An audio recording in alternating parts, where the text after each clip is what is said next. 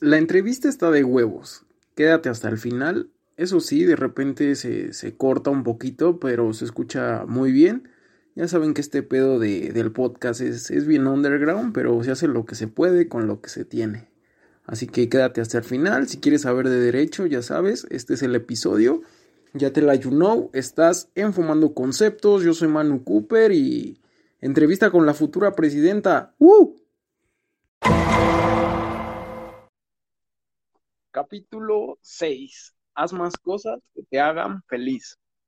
¿Qué show, bandita? Yo soy Manu Cooper, ya se la you know. Están enfumando conceptos, el único podcast que cree en la justicia, en la ética y en la moral.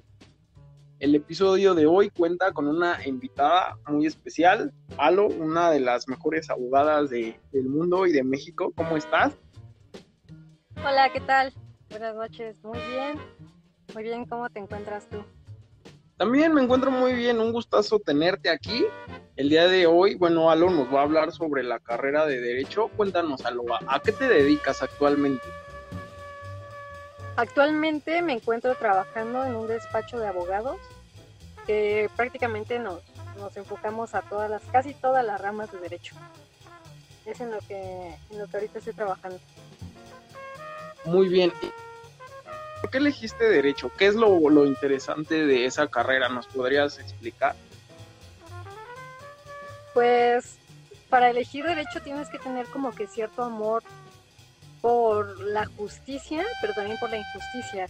Este, porque en, de, en la carrera de derecho no solamente ves este uh, cómo ayudar a las demás personas, que es como, como el punto básico que todo, todo alumno de primer semestre ve, ¿no? Como la justicia y ayudar a las personas, sino debemos de ver también las injusticias que hay, porque es lo primordial y donde nosotros, los abogados, es donde ahí entra nuestro papel resolver los problemas y actuar siempre con la mayor justicia que, que haya.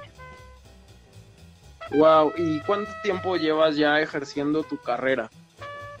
Llevo dos años actualmente, no llevo mucho en sí, pero eh, es una carrera donde si le pones mucha pasión y mucho amor, créeme que, que en menos de, tres meses ya eres todo un máster.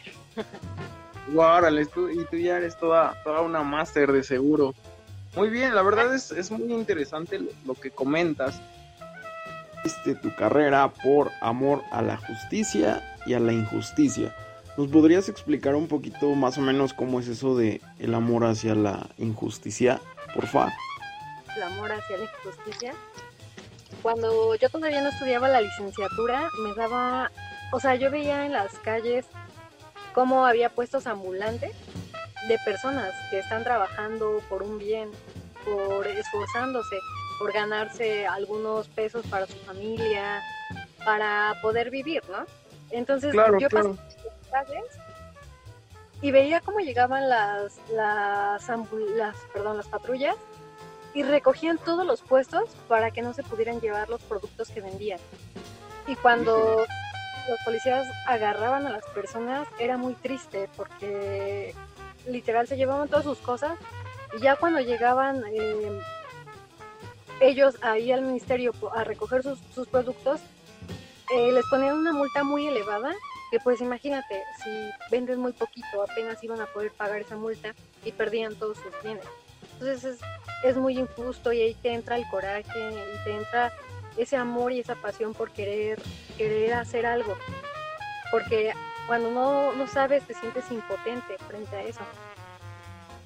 Exacto, sí, es como la otra cara de, de, la moneda. Muy buen punto. Ahí tú crees que es como un abuso de poder, como el ejemplo que pusiste de las de los vendedores ambulantes y llega este ya sea la delegación o la patrulla a quitarlos porque no se no pueden vender ahí. ¿Tú crees que eso es un abuso de poder o, la gente está ahí respetando el espacio público? Pues si lo vemos en ese punto, son de las dos. Hay abuso de poder tanto por la autoridad. Las personas a veces también invaden el, paso, pero ¿qué es lo que pasa? Que ellos quieren trabajar bien, quieren trabajar por algo y muchas veces el, gobierno, eh, los policías no los dejan. Entonces, tienen que pagar impuestos elevadísimos, ¿no? Entonces, imagínense, trabajan para pagar impuestos. Entonces, ellos lo que hacen es poder eh, buscar esa sobrevivencia y poder vender lo poco que, tienen eh, para poder vivir. Y este, este tipo de injusticia, todo lo que se está viviendo, el abuso de poder, no los deja. Entonces, ¿cómo quiere que, que, el mundo, todo avance si no le damos la oportunidad a ellos? Ese es el Exacto. Exacto, sí, ese es un buen punto, era lo que te iba a decir, de que pues sí, yo también siento que pues sí está abusando un poco la, la autoridad, porque de cierta manera pues las personas tienen que mantenerse y solventar sus, gastos, hay muchas personas que, que viven al, al día y este o no encuentran un trabajo, ya sea porque son muy mayores de edad o de plano ahorita es por la situación del COVID, el empleo apenas está como pues, otra vez saliendo a flote, pero en sí casi no hay mucho trabajo. Yo creo que sí deberían darle chance a las personas que, pues que vendan, digo, es mejor a que anden. Y sí, así es. Muchas veces el, el varo no, al, no alcanza y no puedes conseguir un trabajo y, pues hay que, hay que salir a vender. O, muchas veces igual la gente no, no trabaja porque los empleos son, bueno, son de sueldo muy bajo. Y, pues imagínate, ¿no? pues no dan chance. ¿Cómo, cómo, cómo quieren que, que, como dices, que el pueblo avance si, si no dan las, las oportunidades?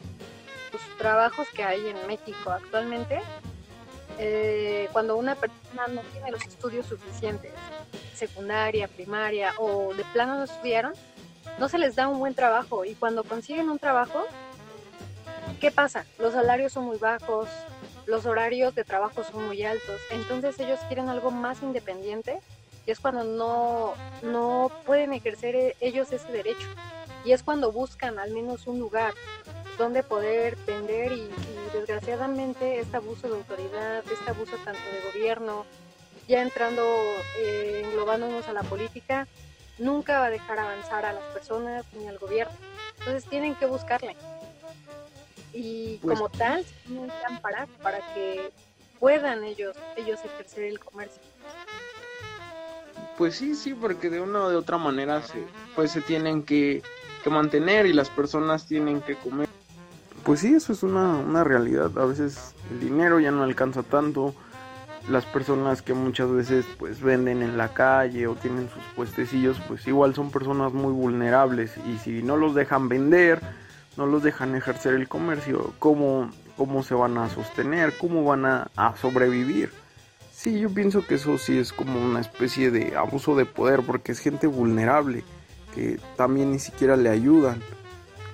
Eh, el otro aspecto es de que qué bueno que, te interese en este tipo de casos y desde tu experiencia has, resuelto algo de este tipo o, como que qué tipo de casos has, has resuelto. Cuéntanos algo. Este, he estado en casos donde se llevan asuntos laborales que también hay injusticias, ¿no? Pero ahí es más como del patrón hacia el trabajador. Es algo parecido. Pero este todas las injusticias, créeme que se llevan a hacer. Por patrón, por trabajador, por todo. Entonces, ahí es cuando todo abogado tiene que entrar y donde todo abogado se tiene que especializar y donde todo estudiante que quiera estudiar la rama tiene que darse cuenta en cada punto, en cada detalle, que no todo es tan bueno ¿no? y tan bonito como lo pinta a veces la carrera. Hay que ver siempre la, el otro lado de la carrera, el otro lado de la moneda, como se dice, para que digas, no, pues yo realmente quiero ser abogado, ¿no? O sea, y un buen abogado, para decir, se ejerció esta injusticia, vamos a pelear ahí y siempre tener los mejores conocimientos para saber eh, cómo es que vamos a actuar frente, frente a cierto momento que se llegue a dar en cualquier caso y en cualquier rama de, la materia de derecho. Pues ya escucharon a, a Alo, banda, suena súper preparada, súper pro. Y, y, también Alo, ¿nos podrías este, explicar qué, qué es un buen abogado y qué sería un mal abogado? uno ya empieza a llevar la carrera y todo, eh, un buen abogado siempre, siempre va a ser el que te va a decir, vamos a ganar o vamos a perder el caso.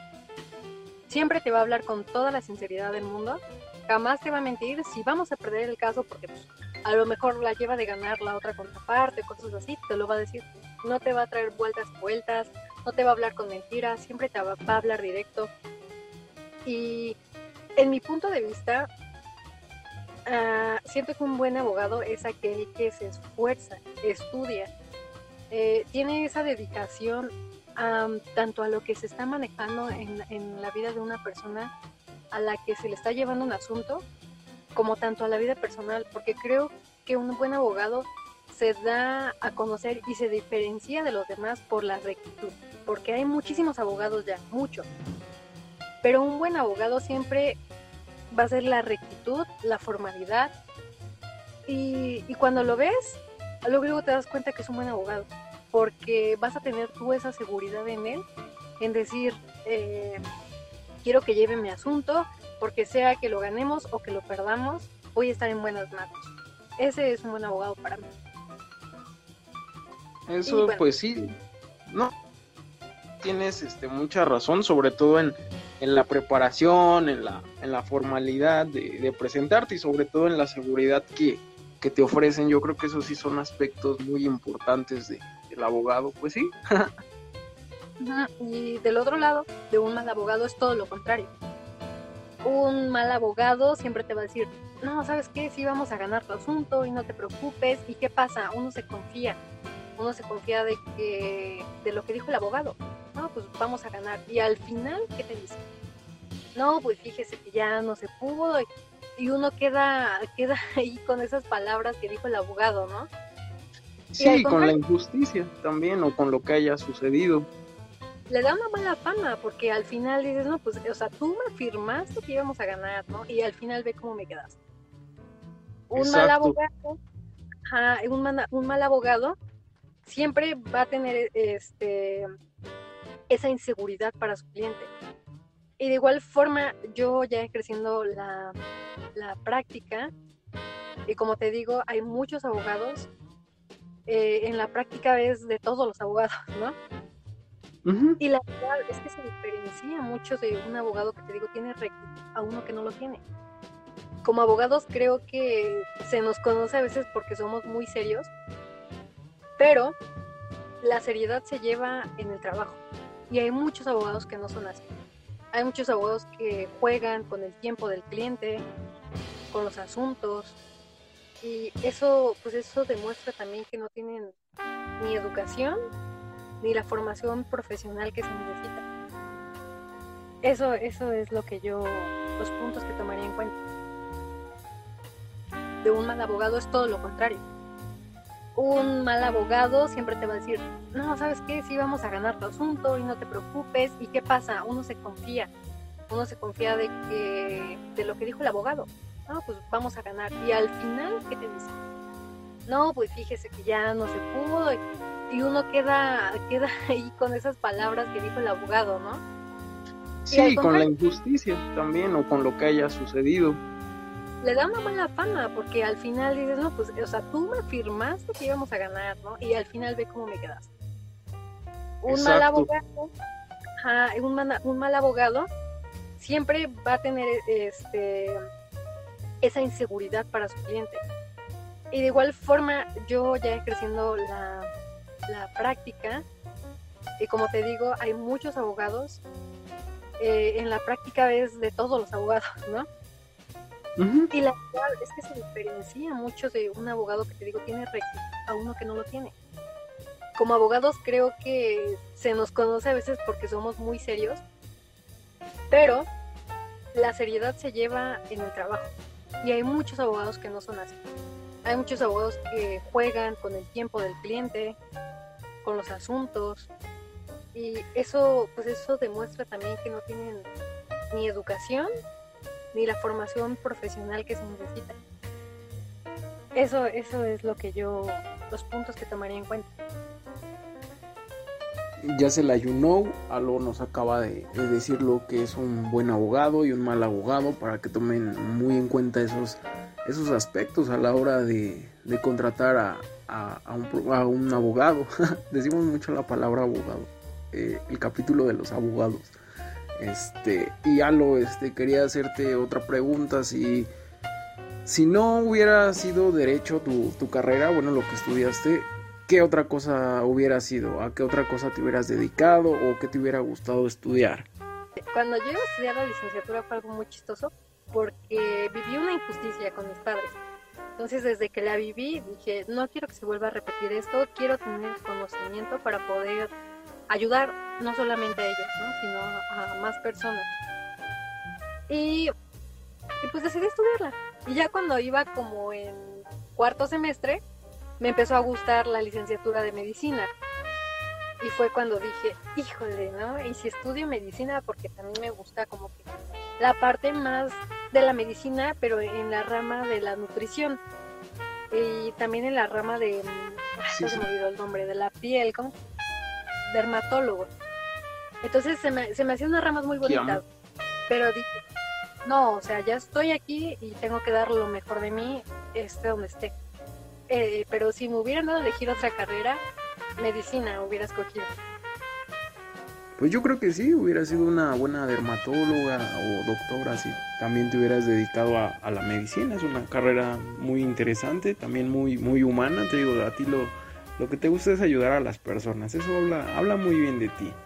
Qué, qué gustazo tenerte aquí en, en Fumando Conceptos. Le, le, estás dando nivel al, al podcast. Ya, ya quiero que se estrene este, este episodio.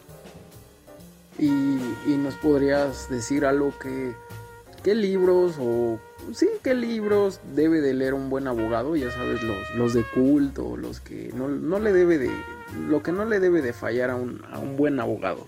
Pues un buen abogado no le debe de fallar la constitución. O sea, es de cajón, no importa que seas, sí, no importa que seas este del lado cualquiera, exactamente, pues no importa qué es lo que te iba a decir, no importa que seas laboral, que seas médico, que seas civil, que seas la constitución, o sea, es como la Biblia, porque te va a dar un, un, un, un punto muy importante, este, ay Dios, ya hasta se me olvidó lo que iba a decir, te iba a decir es que, que, que que, bueno, cada persona vive día a día, ¿no? Tiene problemas, tiene dificultades. Pero cuando una persona se te acerca y te dice que estás en un trabajo, ¿no? Ejemplo. Y te dice, ¿sabes claro. qué? Pues tú ya, te, ya estás pedido porque en, en, la ley laboral marca que, este, que tú como trabajador no debes de faltar más de cinco días, por ejemplo. Pero es en la ley laboral la, la, la, cúlpide de toda ley es la constitución. No te pueden tachar por cualquier otra ley más que no sea por la constitución. Si no es con la constitución, todas las demás leyes no valen. Por eso te digo, la más importante, todo, para toda persona, la constitución. El príncipe de Maquiavelo es otro de los libros que yo siento que cualquier abogado debería de leer. Es un libro un poco difícil de leer por las palabras que contiene, pero te enseña lo que es un gobierno y lo que es un abogado, cómo se ejercen las dos partes, pero también habla del pueblo y de las personas, que es, es la base principal. Es un libro muy, muy, muy bueno. Hay un libro de este de un abogado muy, muy importante aquí en México que se llama Miguel Carbonet y ese va enfocado a todos los estudiantes que están empezando la licenciatura, que se llama Una carta a los estudiantes de Derecho. Y es muy interesante porque ahí les marca punto por punto lo que deben de hacer, cómo deben de estudiar, cómo deben de especializarse y siento que, que eso es un enfoque muy muy bueno. Otro libro se llama, este, más bien es de filosofía, filosofía, filosofía perdón, con la política y con el derecho. Porque la filosofía pues, vemos que, que, te hace pensar, ¿no? Y te hace reflexionar en todo. Entonces, te hace ver una mejor visión de lo que estás llevando a cabo para ti, para las personas y para el país también. Eh, son unos libros muy buenos, muy, muy buenos. Muchas gracias por las recomendaciones, Alo, suenan muy interesantes. No he leído esos títulos, La verdad creo que no, no, he ni ojeado la, constitución. Qué mal ciudadano soy. ¿Tú, ¿Tú, crees que, la filosofía sea una rama importante para ejercer la, la carrera de derecho? Pues la filosofía, ese libro que te digo, se llama Clásicos, así se llama, y se enfoca, hay diferentes ramas porque es un libro un poco amplio, pero se enfoca este, al derecho y política, que en, la licenciatura es lo que más se ve, ¿no? Eh, y sí es un libro muy bueno, ajá, te hace reflexionar y, no ser como cualquier abogado, porque como dicen todas las personas, ¿no? ¿Para qué quieres estudiar derecho si no ve cuántos abogados hay, ¿no? Pero cuando estudiamos filosofía y nos adentramos y vemos también nuestros propios pensamientos, ahí es cuando ves la diferencia, ¿no? Tal vez habrá millones de abogados, pero nada más como 10 son los que realmente se les puede decir abogados. Eso es lo que la filosofía te enseña a profundidad. Wow, Alo, pues la verdad me dejas sorprendido, la verdad suena súper pro, muy inteligente y, pasemos a, la siguiente pregunta. ¿De, dónde viene esta preparación, este, este profesionalismo que tan característico tuyo? Este, ¿dónde, ¿Dónde estudiaste? Gracias. Pues bueno, yo estudié en, este, en una escuela que es del TEC de Monterrey. Eh, se llama Tecmilenio. Es como el hijo del TEC de Monterrey. Que por cierto, quien quiera estudiar ahí y no es anuncio, es muy buena porque es prácticamente el TEC de Monterrey. Pero las colegiaturas son un poco más bajas que en un TEC de Monterrey. Y la educación es la misma, o sea, es la misma. Y hay que aprovechar porque esa escuela se va se va, se va prestigiando más y cuando veamos ya está a nivel de TEC de Monterrey. Entonces, todo alumno que quiera estudiar, yo le recomendaría esa porque te enseñan una buena formación y sobre todo pues es una escuela que va avanzando a pasos grandes. Entonces, cualquier persona de la edad que quiera, le recomendaría esa escuela. Eh, no solamente los prepara como, como abogados, sino los prepara Em, como unos buenos profesionistas. En ese escuela Wow, entonces de ahí viene, viene tanta preparación de, de la señorita Londra. Este, y, ya saben, chavisas, ya saben si se quieren inscribir a una escuela, están indecisos, esta es una buena opción para que salgan todos unos abogados profesionales, así como, como Alo. Y pasemos a la siguiente pregunta, Alo. ¿Cuánto dura la carrera o en cuántos años o cuánto tiempo terminaste tu carrera? Dependiendo de la escuela en la que estén, también varía cómo se inscriban, porque creo que hay por, por sabatinos, por semestres, por bimestres, me imagino. Me, me, han platicado, ¿no? Que hay escuelas que son así.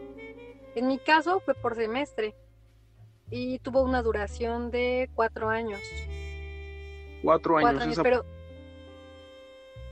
Ajá, pero deben de tomar muy en cuenta que todos los que quieren estudiar, eh, una vez que te gradúas, todavía pues no te dan tu título hasta el año. Una vez que te gradúas, pasa un año y te dan tu título. Entonces prácticamente mi carrera está durando como cinco años. Cinco y si años. una escuela que te, ofrece, que, que te ofrece tres años de licenciatura, en realidad te están dando cuatro. Siempre hay que aumentar un año más porque es hasta cuando te entregan tu titulación. Ok, muy bien, mira, eso es un dato interesante, no, no lo sabía. Digo que estás, estás alimentando muy bien la, información de las personas que se quieren animar a, estudiar este, esa, esa carrera. Y tú tienes una especialidad en, en, la radio.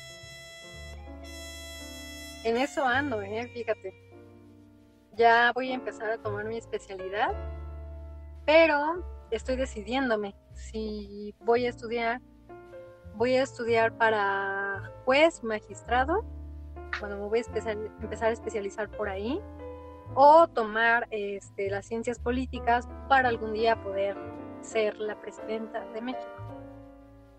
Ah, eso estaría cool, ¿no? ¿Cómo qué propuestas tendrías como presidenta? tú quieres escuchar todo eso. Pero, Perdón, yo pregunto muchas cosas. Mucho. Preguntarme, ¿eh? no, no te preocupes. Es muchísimo. Estos gobernantes están haciendo de México un caos. Eh, empezaría por la educación, porque teniendo educación se tiene todo. Y siento que los alumnos, los una buena educación, los maestros, todos, porque no pueden tener un alumno o un maestro mediocre. Hay que empezar por ahí. La naturaleza se debe de cuidar y se debe de prestigiar para que el día de mañana podamos tener un mejor futuro todos, una mejor salud. Eh, la seguridad, el alumbrado, o sea, hay muchas cosas que se deben de cambiar en México, muchísimas. Entonces, siento...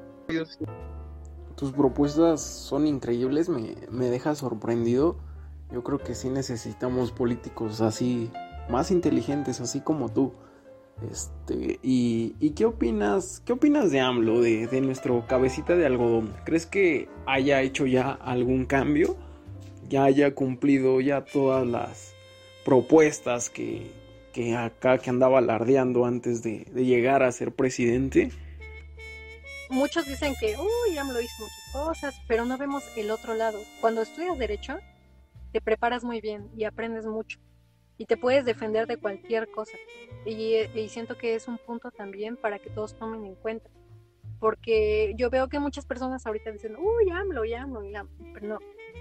Por ejemplo, lo que muchos la alaban es que subió, este, le subió a, a los trabajadores el sueldo. Pero está súper mal porque ¿Sí sabías que al subir el suelo los trabajadores se inflan las cosas? No, no, no sabían. Si te suben 50 pesos, del, pagaban 123, ahora pagan 175, ¿no? Un ejemplo. A todos los productos de canasta le están subiendo a cada producto como 20 pesos, 15 pesos, 10 pesos. Imagínate, imagínate cuánto va a subir eh, por ir a la tienda y pagar un pan, una leche y un kilo de huevos. Sí, es que esa ha sido la, realidad. 50 ¿ah? pesos podrías comprar no sé, huevo y hasta unas galletas hoy en día ya eso ya no alcanza. precio. Y eso es desgraciadamente porque supuestamente eh, dicen, no, vamos a subirle el salario a los trabajadores y van a ver que sí trabajamos, pero no ven el otro lado que también van a inflar los productos. Entonces, esa también sería una propuesta de que no se suba ya, ya este, eh, el, el, este, el salario de los trabajadores, de que se mantenga o se baje un poco, porque al bajarse un poco, todos los productos también bajan.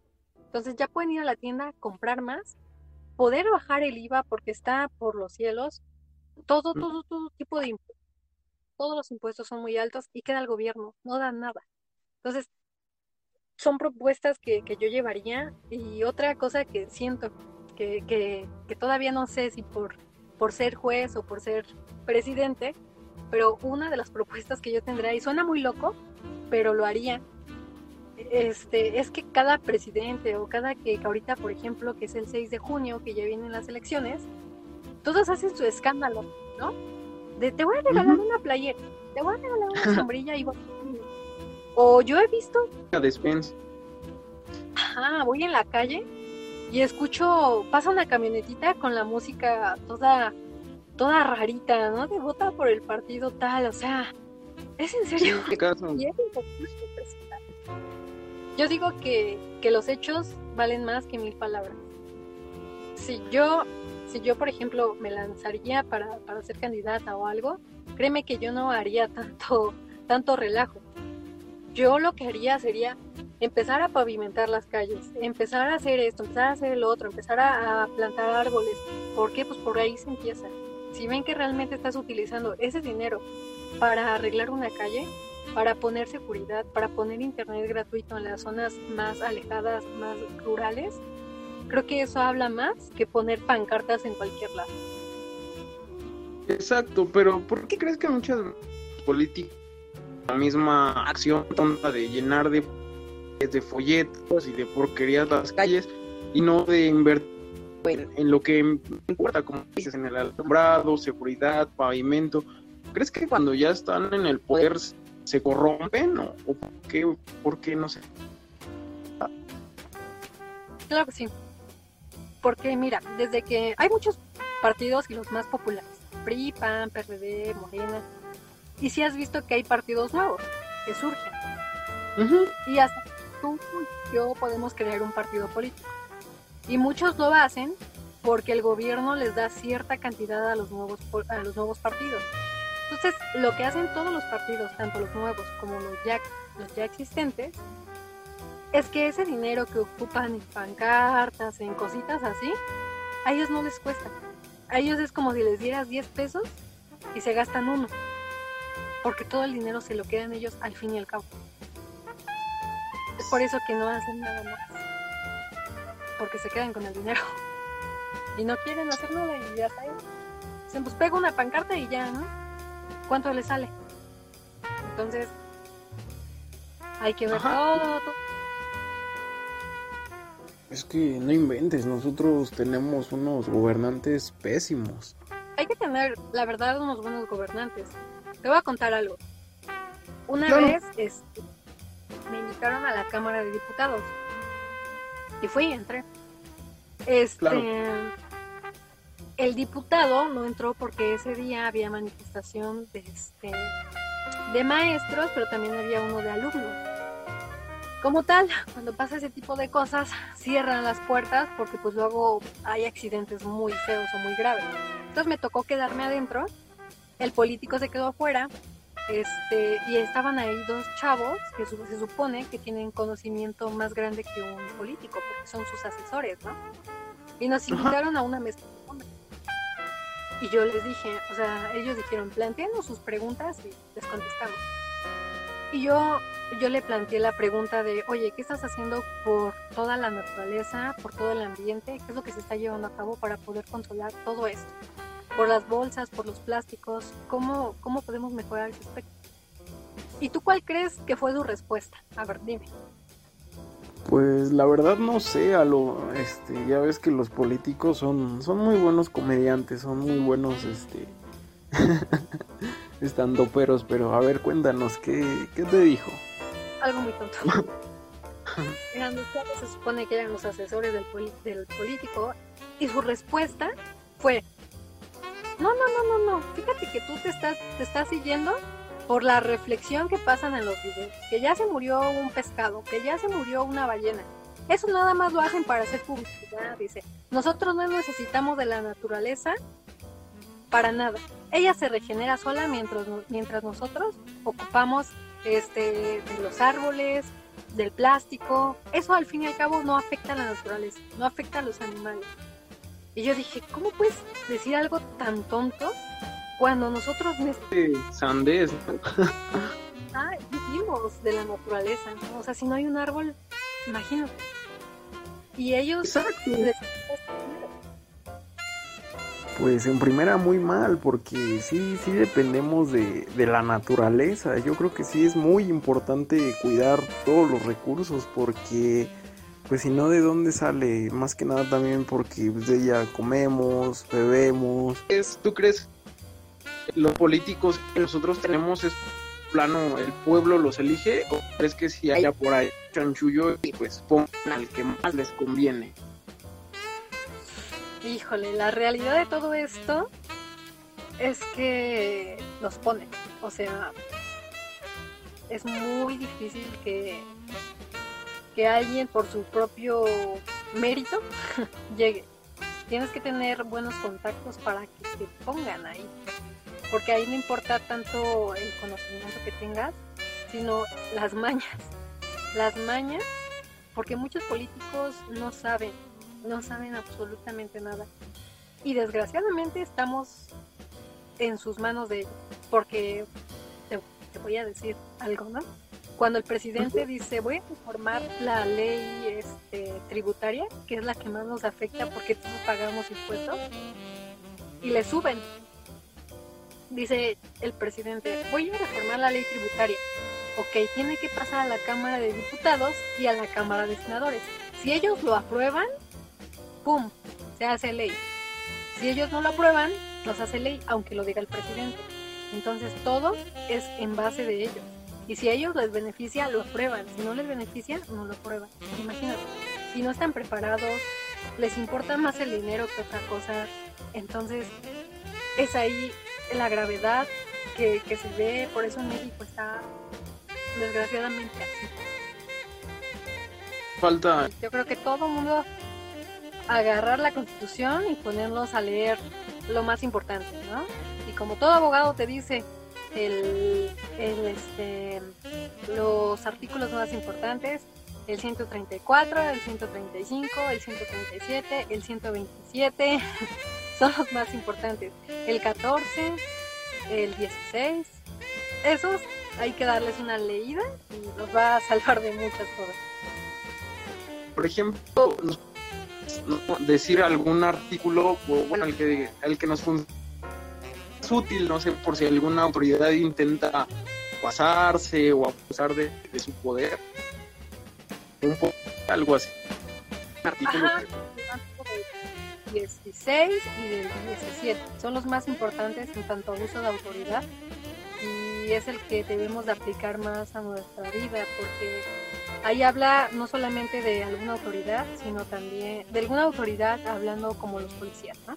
Que también son, sino también hablando de un juez, de, cualquier autoridad eh, de dependencia jurídica, de dependencia política, de toda, toda autoridad y de personas que quieran meterse en nuestra vida, creo que son los artículos más importantes, porque ahí habla que ninguna autoridad, ninguna persona puede privarte a ti de tu libertad, puede, este, puede entrar a tu casa sin permiso alguno.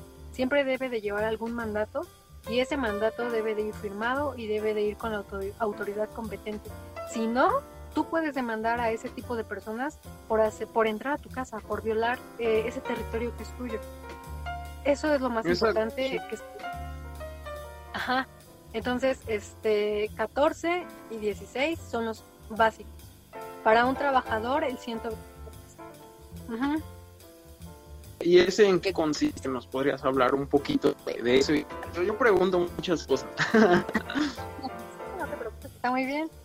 El 123 nos habla de, de los horarios que un, que un, este, un trabajador debe de tener, los días de descanso, lo que le corresponde por ley, porque también he visto mucho que por ejemplo, en los trabajadores, son ocho horas las que debe de tener un trabajador. Ocho horas como trabajo. Y a veces las personas abusan, los patrones abusan de, un trabajador y les dicen que deben de trabajar hasta 12 horas, ¿no? Y ojo, aquí, un punto importante, muy importante. Cuando trabajas más de ocho horas, ya se, ya se llevan como horas extras.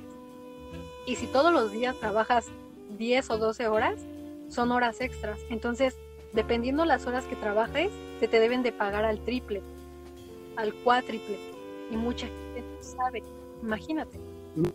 Imagínate. las pagan al doble. Y no. No, no, no. Si trabajaste más de cuatro horas a la semana, se te está pagando triple o cuádruple, dependiendo cuántas horas trabajes. Y mucha gente no sabe. ¿Y qué nos recomiendas, Alo, para conocer un poquito más las leyes, este, adentrarnos más en este mundo de, los artículos? ¿Qué, ¿Qué, nos recomiendas para que ya no nos, no nos vean la cara de sonsos en, la calle o, una autoridad no, no se aproveche de, nosotros? Ay, Alo, la, la señal o la transmisión ya se anda cortando un poco, problemas técnicos, pero ya casi antes de despedirnos, ya sabes que aquí en Fumando Conceptos nos gusta la música y nos podrías dar alguna recomendación de, tus canciones favoritas. ¿Qué, ¿Qué, canciones le puedes recomendar a, a la gente que, que, escuchen? Ay, me lo pusiste muy difícil, pero está bien. Em, mira, cuando yo estudio, me gusta mucho escuchar Mozart, ¿no? Escuchará muy raro porque yo siento que todos los chavos de mi edad estando entre los 23, 24, pues a todos nos gusta, bueno, les gusta el reggaetón, la música viva, de ambiente y todo. Pero escuchar música clásica, una música que te adentre en los estudios y en todo eso, te profundiza la mente y es lo que yo hago. O sea, escucho, eh, créeme que Mozart y, lo amo y, me gusta mucho escucharlo porque cuando estudio eh, me lleva otra cosa, ¿no? O sea, es muy, muy, muy bonito. Y, o sea que te vuelve más inteligente Mozart. Por ejemplo, sí, hablando así. Sí. Y una de mis canciones favoritas, pues no tengo en sí, pero este me gustaban más las que salían ahí como por la, el año de los 2000, 2005. Todo como que la música pop que empezaba a salir. Siento que es una como que de las más... ¿Como al? Ajá. Ajá. O sea, son como... Eran como que más padres, ¿no? Las que salen ahora. Este... La música cambia muchísimo, el mensaje también ha cambiado bastante. Sí. Pues una canción así, así que me guste mucho, no sé. ¿eh? Me gusta, pues, pues de todo, yo creo. de todo. Que, que escuches de, toda la música, toda la música es, es muy buena. Pero dices. Chicos, una enorme disculpa, la verdad la entrevista se estaba tornando muy interesante. espero no sí va a haber una segunda parte para preguntarle más cosas a Alo. Tiene temas muy interesantes. Fue un gustazo que que haya estado aquí. Este, ya no se pudo despedir, pero les deja, les dejo un mensajito a las personas que, que están indecisas en escoger su carrera o no saben qué, qué estudiar. Fue un gustazo tenerte aquí, a lo Medina, y te espero en la segunda parte. Quería darles un regalo a todos los chavos que van a, estudiar la licenciatura o que todavía no saben qué carrera estudiar, Y es como un tip muy grande que yo les comparto a, todas, a todos los, estudiantes o a todas las personas que puedo, es que, que sean de la carrera que sean de derecho o de la que quieran, que una vez que, que estén estudiando, trabajen. Sé que va a ser más pesado, pero ya que salgan de la licenciatura van a llevar experiencia, van a llevar estudio, van a mezclar ambas y van a ser unos muy buenos profesionistas, van a tener ya un trabajo muy estable y muy bueno y que no pierdan tiempo en probar de todas las ramas. Que si les gusta una rama, se enfoquen en esa rama desde un principio. Cuando salgan van a ser todos unos grandes profesionistas. Nadie te dice esto. Te juro que nadie te dice esto porque eh, son unos egoístas. Somos a veces unos egoístas y no queremos que avance, que avance la gente. Eh, no es un gran consejo que yo les daría a todos eh, trabajen mientras estén estudiando y enfóquense a la rama que más les guste y van a ver que van a lograr cosas muy muy buenas y muy grandes. Es, créeme que es un gran tip.